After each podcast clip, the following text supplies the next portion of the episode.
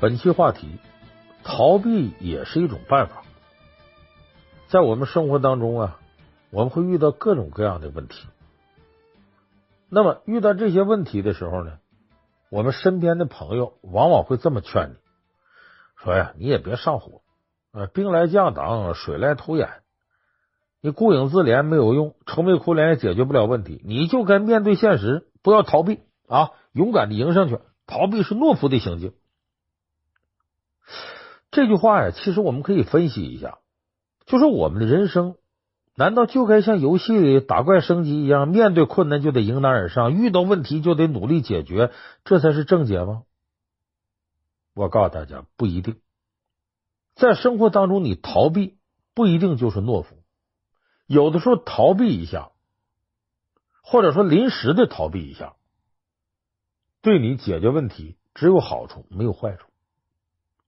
有人说：“老梁，你今天说这个可跟平常我们接受的那些教育不一样啊！遇到困难不能逃避，要迎头而上。困难像弹簧，你弱他就强，你强他就弱。你这好像跟那不一样。”好，咱们结合一些具体事例给大伙说说，为什么我们说逃避有时候有助于解决问题？你得学会利用逃避。你看啊，这个今年的六月份，央视报道了一则新闻，在网络上引起的反响非常大，就甘肃庆阳。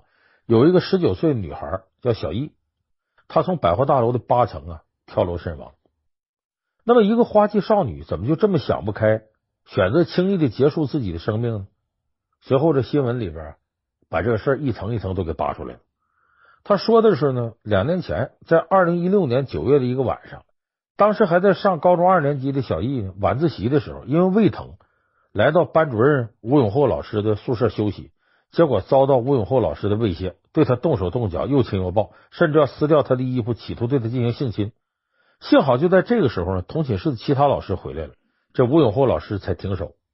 事后呢，这小玉觉得特别恐惧、羞辱和恶心，他呢也没有隐瞒这件事，选择了这个正面面对，解决这些问题。第二天一早呢，他就找到了学校的心理辅导老师。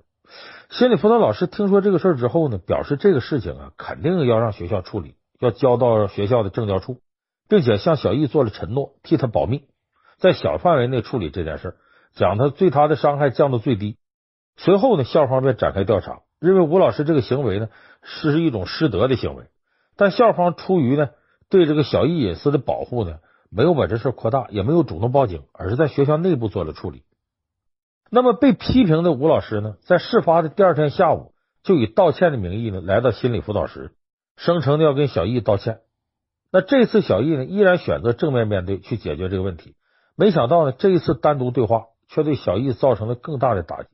这个吴老师根本没有向小艺道歉，而是打着道歉的名义呢，对小艺施加压力，威胁他，跟他说：“如果你把这件事捅出去，闹大了，大不了我丢了工作，我不当老师了，但你这辈子就毁了，你这名声就完了。”那么这话呢，对小艺太重了。他原来在班里学习很努力啊，他准备考中国传媒大学，学校的很多文艺活动都是他主持的。但是在这件事情出现之后呢，小艺的情绪出现了异常。他每天上学，他都觉得同学拿异样的眼光看他，好像都知道这件事儿，这让他觉得非常痛苦，晚上都睡不着觉，也开始惧怕上学。他就不明白为什么自己遭受了这样的侮辱，但吴老师只是被批评了之后还能正常的工作生活。就这样过了半年，这件事儿在小艺心里越来越重，有点受不了了。他爬上学校的教学楼试图自杀，幸亏被学校及时发现了，避免了悲剧发生。之后学校认为小艺的精神状况不能继续在学校学习，就通知他父亲把他接回家。这时候小艺的父亲才知道真相。经过医院检查呢，小艺这时候已经患上了抑郁症。在高三的上半学期，同学都努力学习，准备参加高考的时候呢，他父亲带着他全国各地求医。这期间，他有四次企图自杀，想结束自己年轻的生命。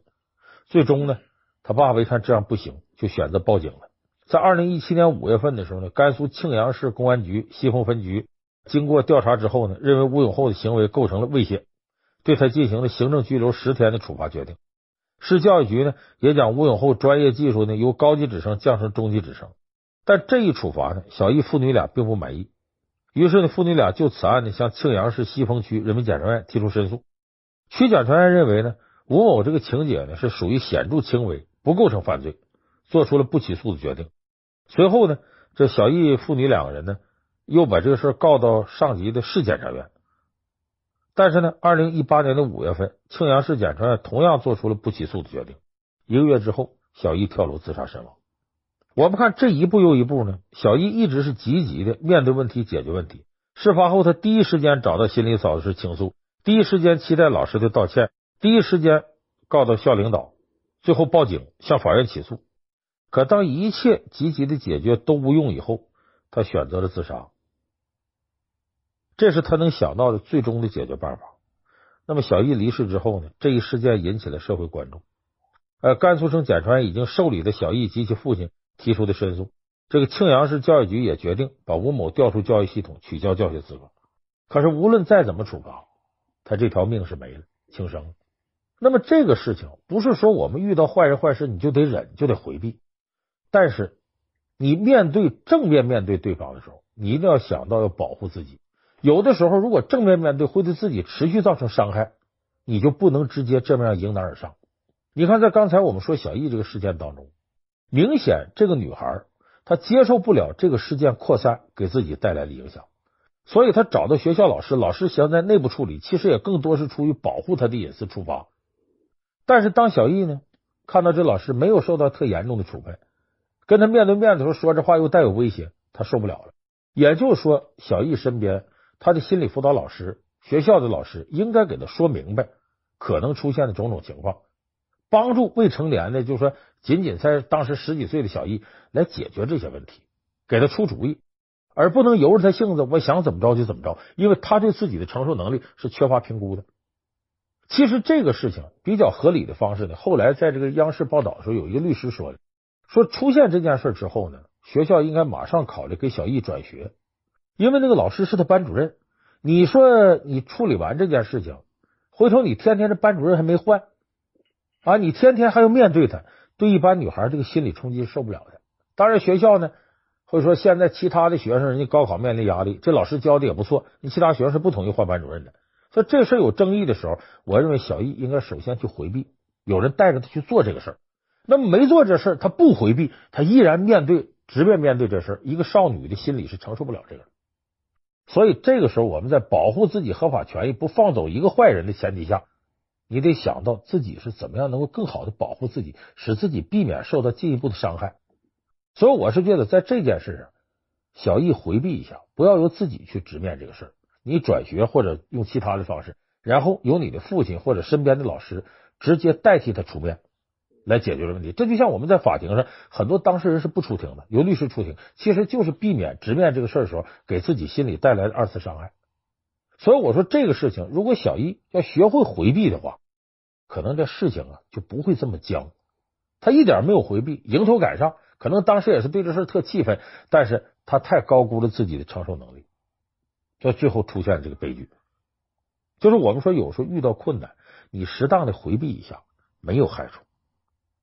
像这种事在中国历史上也经常出现。你像咱们说这楚霸王项羽，那大伙都知道，这个秦王朝推翻之后，项羽、刘邦争夺地位，打了。很长时间战争，历史上叫楚汉相争了。最后打到公元前二百零二年，韩信不止十面埋伏，把项羽困在垓下。项羽的兵马日渐减少，粮食快吃没了，想带领人马冲出去，几次突围都失败了。但是这时候项羽呢，那是绝对迎难而上，因为他是大英雄，他不能回避。结果后来的事大伙都明白了，就是项羽在帐里边四面楚歌嘛，韩信打人在这唱他老家的歌。很多人呢就以为自个儿老家沦陷了，结果项羽的部下呀跑的更多了，最后把项羽逼的力拔山兮气盖世，时不利兮骓不逝啊，騅不逝兮可奈何，虞兮虞兮奈若何？对着自己的女人，他心里也是很悲凉的。但这时候项羽呢，虽然士气低落，没放弃。当天夜里呢，虞姬自刎之后，项羽跨上乌骓马，带八百个子弟兵冲汉营。这突围的时候，项羽是很勇猛的。他跑出去了，遇到个三岔路口，碰见个庄稼人，就问说哪条道我可以到彭城啊？这庄稼人知道他是霸王，不愿意给他指路，哄骗他往左走，走着走，项羽整的沼泽地，他知道受骗了。那么这时候汉兵追上来了，项羽这一路又打，打到东城的时候呢，剩下二十八个骑兵，围上来的汉军呢，那都几千人，密密麻麻。项羽不肯服输，啊，就对他的士兵说呀：“说我起兵到现在已经八年，经历七十多次战斗，没打过一次败仗，我才当上霸王。咱接着打。”结果经几番冲击呢，项羽还真行，跑到了乌江边。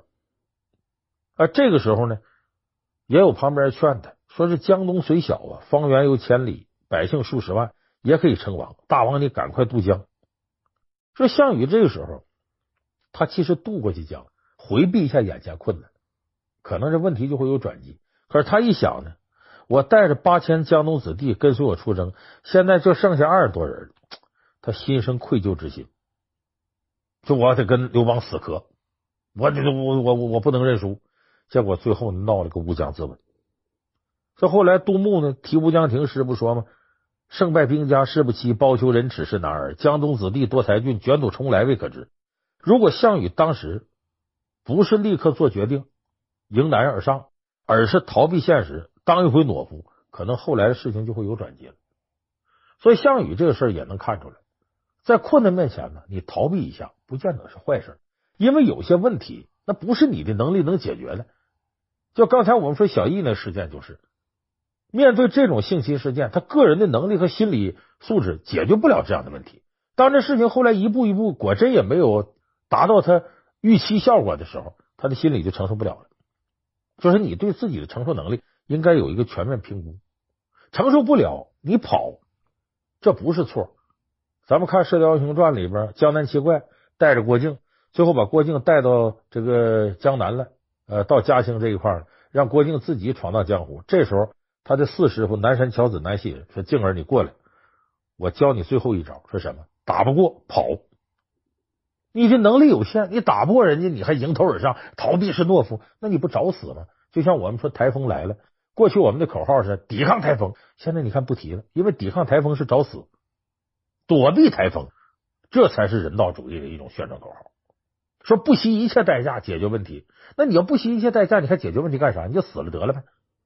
所以逃避并不是懦夫的行径，而要根据现在的情况审时度势之后的逃避是一种明智。所以我们说，有时候遇到你解决不了的问题，你可以用回避来应对，正面应对解决并不是唯一之道。生活当中呢，谁都难免遇到困境。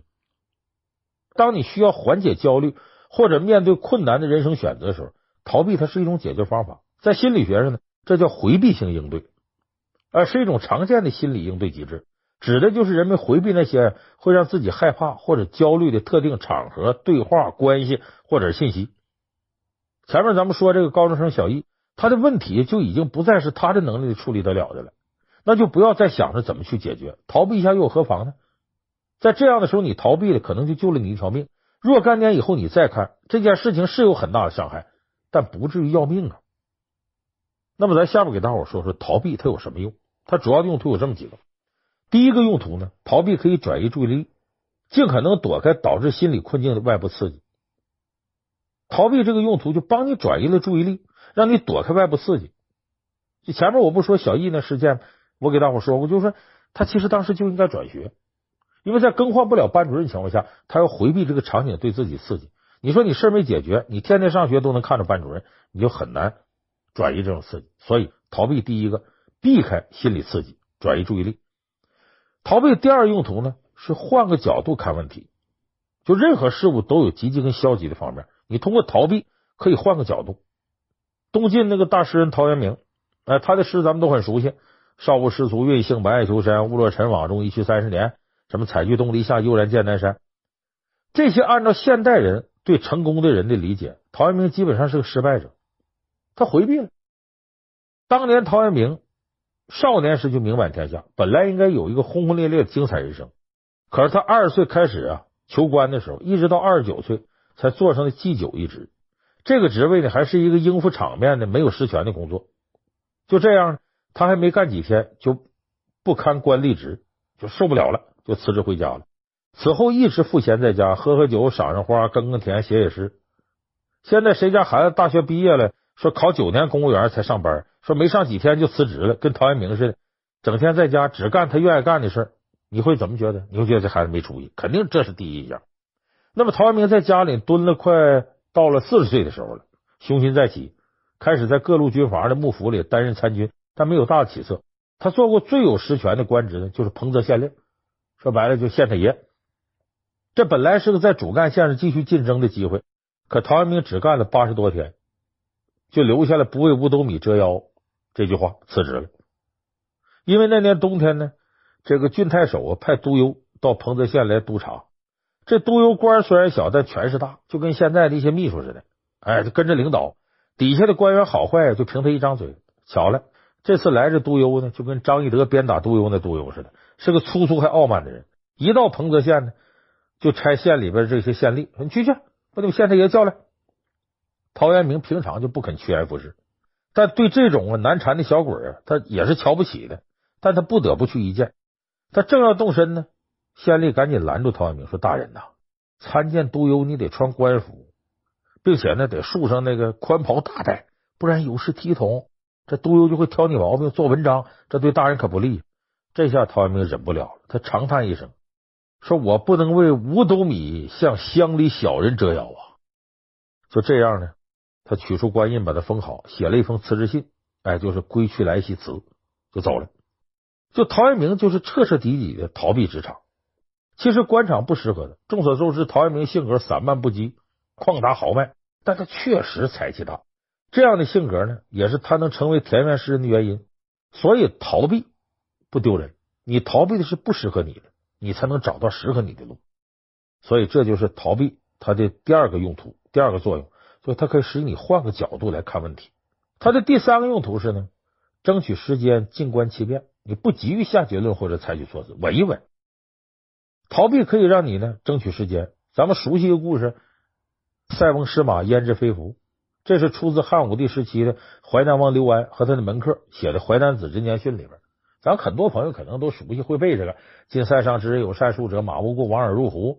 人皆吊之，翁曰：‘此何惧不为福乎？’完，居书曰：‘骑马将胡？骏马而归。’呃，人皆贺之，翁曰：‘此何惧不为祸乎？’贾府良马，妻子好骑，度尔折其臂。人皆吊之，翁曰：‘此何惧不为福乎？’完，居一年，胡人大入塞，丁壮者饮，小而战，死者十九，独以跛之故，父子相保。你看，这我背这这小时候这就滚瓜烂熟，什么意思呢？就说靠近边塞有户人家呀，他家里这老爹呀能掐会算的，他家里养的马呢跑到胡人那边去了，你说等于财产就损失了，大伙都来一块安慰他，他说没事，这这不一定是坏事，还可能变成好事。结果隔了一段时间呢。这马带着胡人的骏马呀回来了，大家都来说：“你看你这这一坏事变好事了，真好。”他说：“这事也不见得是好事，不见得是福，可能是祸。”哎，结果呢，他家里头呢，这个马多吗？他儿子呢就愿意骑马玩，结果掉下来把腿摔折了。大伙都说：“哎呀，这是背呀！”他说：“他父亲说不一定，这可能是好事。”就过了一年呢，胡人侵入边疆打仗，凡是健壮的男子呢，都得去当兵。那咱古来征战几人回？那回不来几个人。可是就因为呢，他儿子把这腿摔折了，是个瘸子。哎，没事，没去当兵去。你看，这就叫塞翁失马，焉知非福？福祸相依，你很难判断。所以你要是一时半会儿判断不了，你回避一下子，可以使你冷静的有机会静观其变，你才决定该怎么办。你像当年那个老头家那马要跑到塞外去了，这老头啊面对问题赶紧解决，就追上去了，找自己马。很有可能找着马，把自个命都搭了。哎，这就是塞翁失马，焉知非福。他告诉你，遇到问题别着急，冷静一下。就我们说，让子弹飞一会儿。其实，在时间的长河当中，一切都是不断变化。你的境遇、你的状态，甚至是你的关系，无论当下你感到多么痛苦，放到整个生命长河中去审视，其实可能那时候的痛苦都微不足道。人生本来就有这种保护自己的机制，就是回避。他怎么保护？你看，咱们看周润发演那个高进，他演的赌神，那不是吗？别人陷害他，他从山上掉下去了。这个对于他来说是极痛苦的回忆。那么你会发现，他瞬间失忆了。这是什么呢？人体的自我保护机制。就当一件事情痛苦到你无法承受的时候，你可能就采用失忆的方式去回避这痛苦。我忘了。其实这就是一种很高明的生理上的一种回避。所以呢，我们在面对危险。或者并非亟待解决的问题的时候，回避它其实是一种良性的自我保护机制。当你明确感受到自己力量目前无法处理这个问题的时候，先逃开，让子弹飞一会儿，给自己空间喘息，给自己空间成长，等待将来你能有更好的能力去面对问题、解决问题的时候，你再去奔这个问题使劲，才正面面对。其实我们的领袖小平同志当年不说过这话吗？说有一些问题为什么要搁置争议？我们相信将来的人一定比我们聪明，会解决这问题。我们现在不着急去面对这些问题，因为面对问题有可能激化，你有可能获得不了自己该得的利益，那么就暂时回避一下。我认为这是一种非常高明的国际关系策略，它同样也应该成为我们处理一些生活问题当中一个可以选择的正确的方法。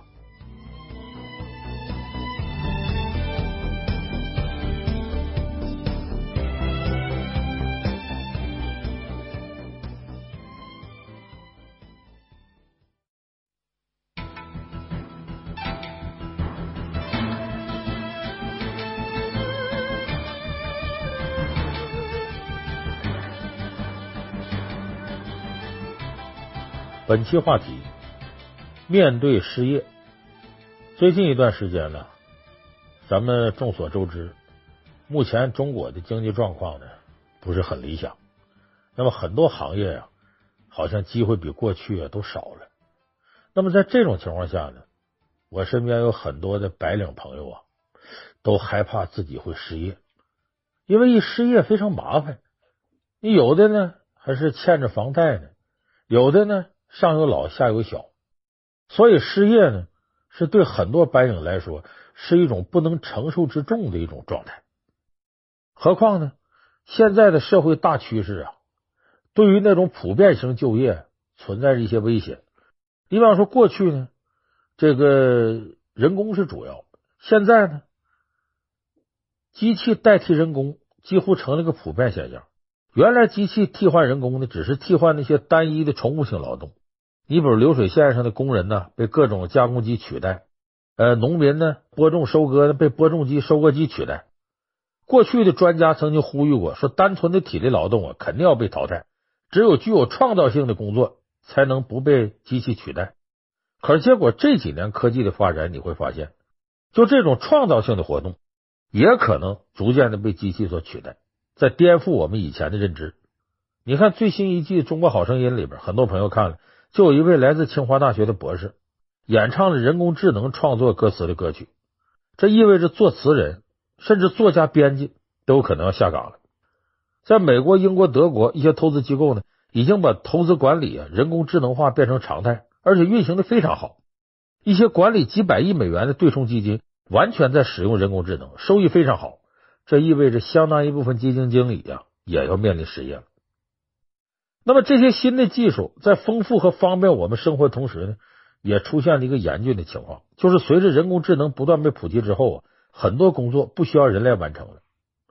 再加上我前面说的现在经济大环境的影响啊，不理想，各个行业的变化、公司经营状况等等原因的影响，可以说失业这个词儿啊，真的离我们现在很多人都不遥远。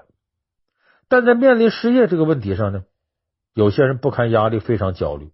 有些人一蹶不振，从此怀疑人生，甚至有些人就干脆轻生了之了。咱们也知道，就是深圳发生过的一件事嘛。人到中年，单位把他解雇了，当时一想不开，从楼上跳下来了。那这肯定不是我们每个人希望出现的情况。那么，面对失业，应该如何调整自己心态和工作状态？呃，才能让自己眼下和未来的工作变得更从容？让生活更顺心。那今天呢，我就给大家说说我们如何面对失业。我们看这个人生啊，几十年光景，在职场里的摸爬滚打，注定是每个人都要经历的。那么，对于已经在职场的和即将步入职场的人来讲呢，总有主动或者被动的离职。你如果是被公司辞退，公司肯定会找一些理由，比如说很抱歉，通过试用期的观察，你的能力啊跟岗位不太匹配。或者我觉得你工作态度有问题，或者其他等等一些委婉的理由，但是在工作者心里，不论是什么原因，其实都是公司把自己给否定了。很多人第一反应就是我能力不行了，我被淘汰了。尤其是在呢找了一段时间工作之后呢，还是杳无音信，没找着，不知道什么时候才能找到工作。眼看呢手里头啊没有进项，没钱进来。但是房租啊、房贷呀、车贷呀、吃喝拉撒的花销一点没减少，这经济的压力，还有被人否定的心理上的双重压力，往往让人心里边发慌了。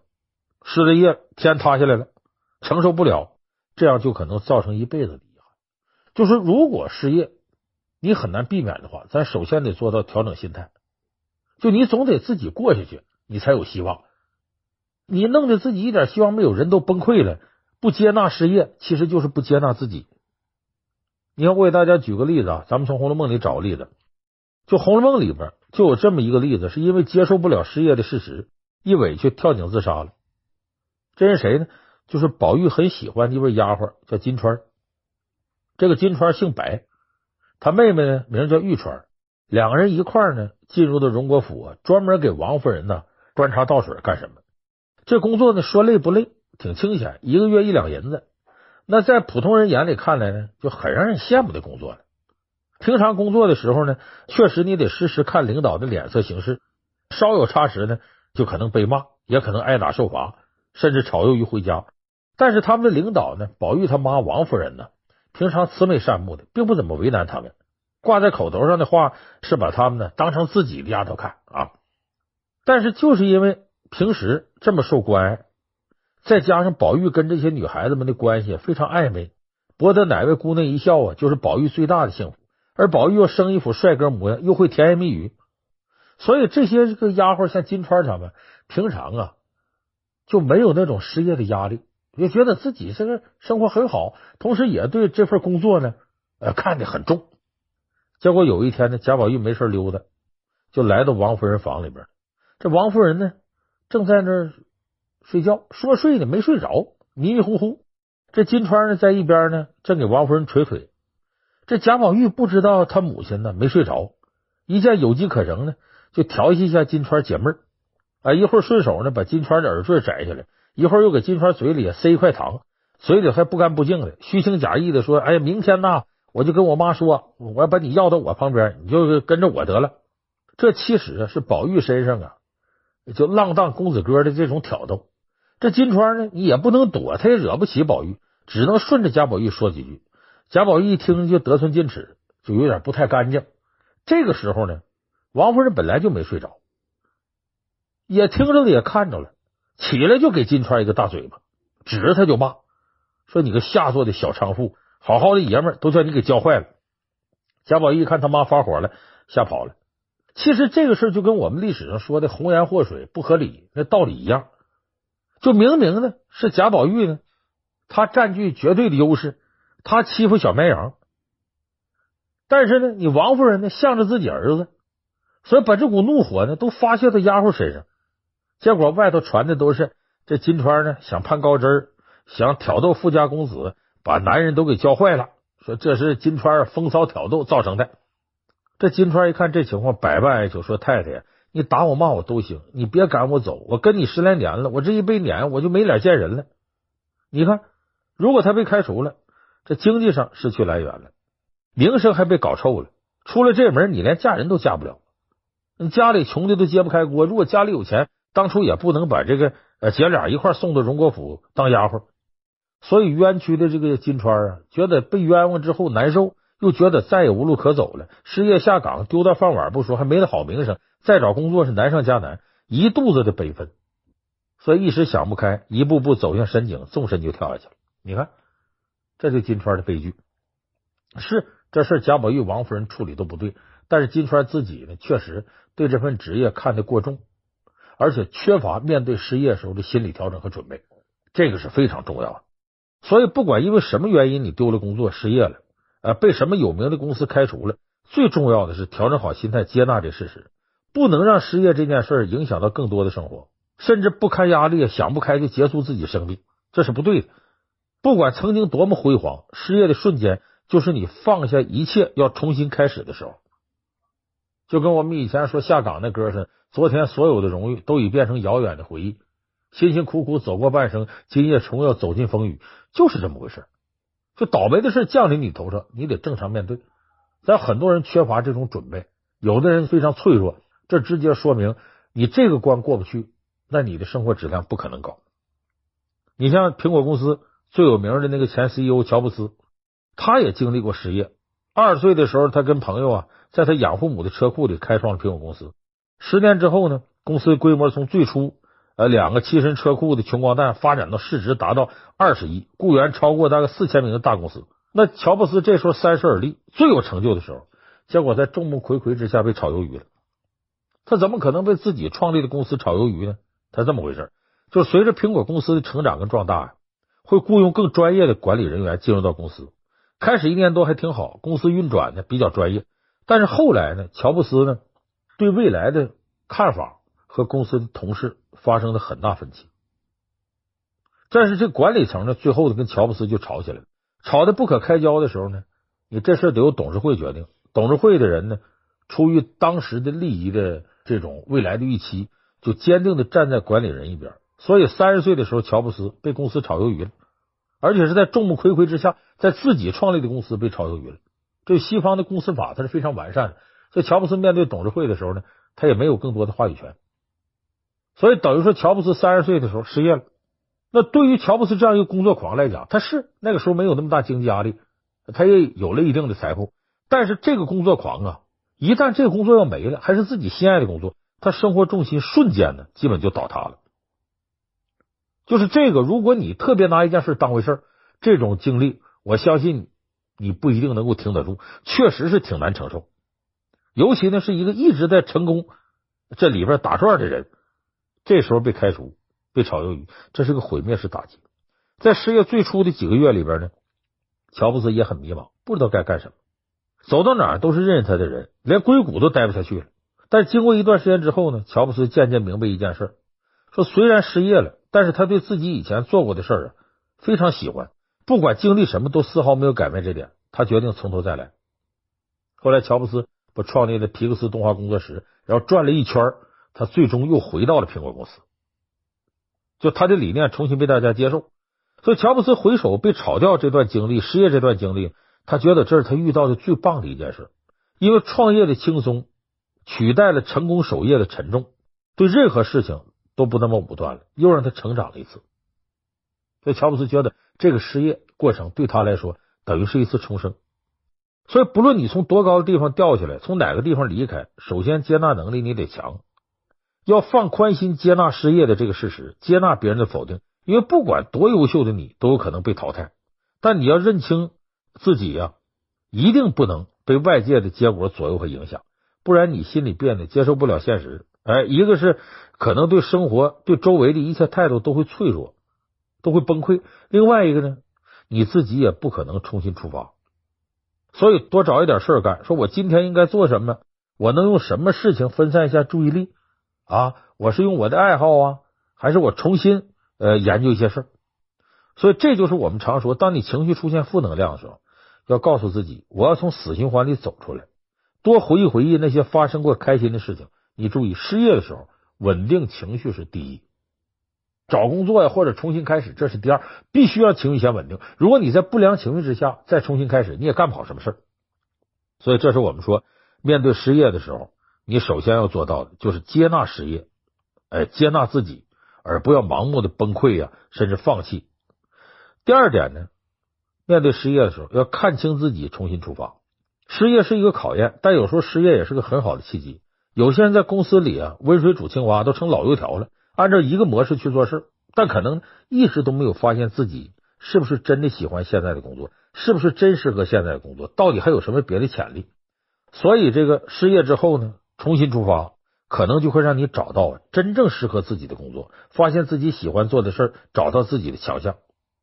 前一段时间呢，有个网络作家叫唐家三少，他夫人去世了，他们两人之间的爱情故事翻拍成了电视剧，叫《为了你，我愿意热爱全世界》。大家看过以后都很感动。这唐家三少呢，虽然后来成为了收入过亿的富豪作家，但他之前呢也经历过失业。刚开始参加工作的时候呢。他在央视国际网工作，但是因为工资太低，他就跳槽了一家 IT 企业。结果受到 IT 泡沫的影响呢，公司裁员，他又成为那个不行被裁掉那个，只能失业在家。那失业这段时间，他觉得这么待着不是办法，也不能呢就靠老婆呀和自己爹妈养着，吃软饭不行。所以他思来想去呢，觉得自己在家待着也该待着，我呀适合写点东西，要写小说赚钱吧。在他以前有文笔基础。他原来是政法学校毕业的，他的文科比较好，所以他开始创作自己的小说，叫《光之子》。虽然一开始呢，也就是几十几百块钱这种网上点击收入，但他一直没放弃。时间久了，在网上积累一些粉丝。啊，经过九年的努力，这九年他没间断过，啊，一直在更新自己写的东西。最终，他成了身家过亿的富豪作家。你想想，你们很多人喜欢唐家三少的小说，像这样的作家，他都曾经失业。那么，你的人生呢，未必就一定只是现在这样。呃，知道自己想要什么，重新出发，你才能找到自己的无限可能。就是情绪稳定之后，你要冷静的想，我怎么样重新出发。自我认知特别重要。还有第三点呢，是我们说的，前面咱们不是说了，呃，被动接受失业之后，你如何下岗调整心态啊？如何重新找到自己定位，过好以后生活？但除了因为自己又新的想做的事儿，呃，你的自己，比方说你有新的想做的事儿了，你这时候呢，你可能主动辞职，哎，这是相对的一种比较少情况。多数时候，你这种离职，往往是因为啊。呃，你的单位否定你，呃，不愿意接纳你。那么，最好的应对失业的方法是什么呢？是获得单位和同事的认可，老板的认可，避免失业。所以，这就需要你得保持危机感。现在社会竞争这么激烈，稍不留神你就跟不上时代步伐。哎，你使劲钻研这行呢，结果明天这行消失了，被取代了，那你如何才能保证自己不失业？以不变应万变，这不变是什么？是保持不变的危机感，保持不变的学习动力，而不是你就固守原来那个。你看，我举个例子啊，咱们很多听众啊都应该看过那个原来央视二套那个《开心词典》，哎，里面的主持人王小丫，主持很多人觉得他呢很风趣、很幽默，哎，不同于其他央视主持人说硬搞笑、使劲煽情，所以王小丫那时候一出来很清新，一举成名了，成为央视金牌节目的金牌主持人。但可能你想象不到王小丫的成功。是源自他的失业。小丫，出生在四川省凉山彝族地区一个普通职工家庭。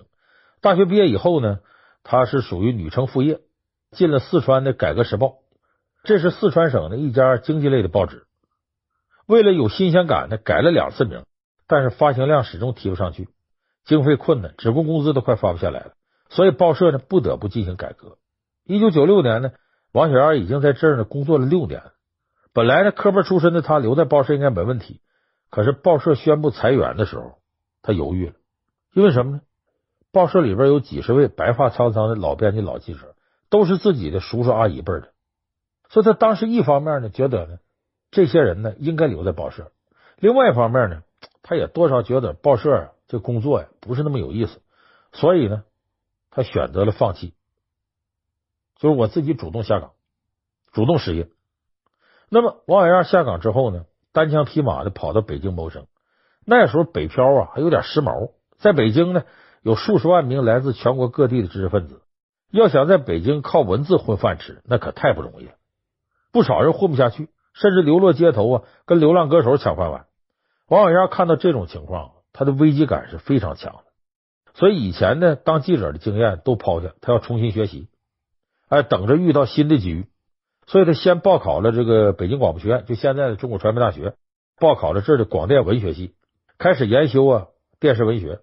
毕业以后呢，他就先到了中央电视台经济部，就中央二套，到那儿去实习。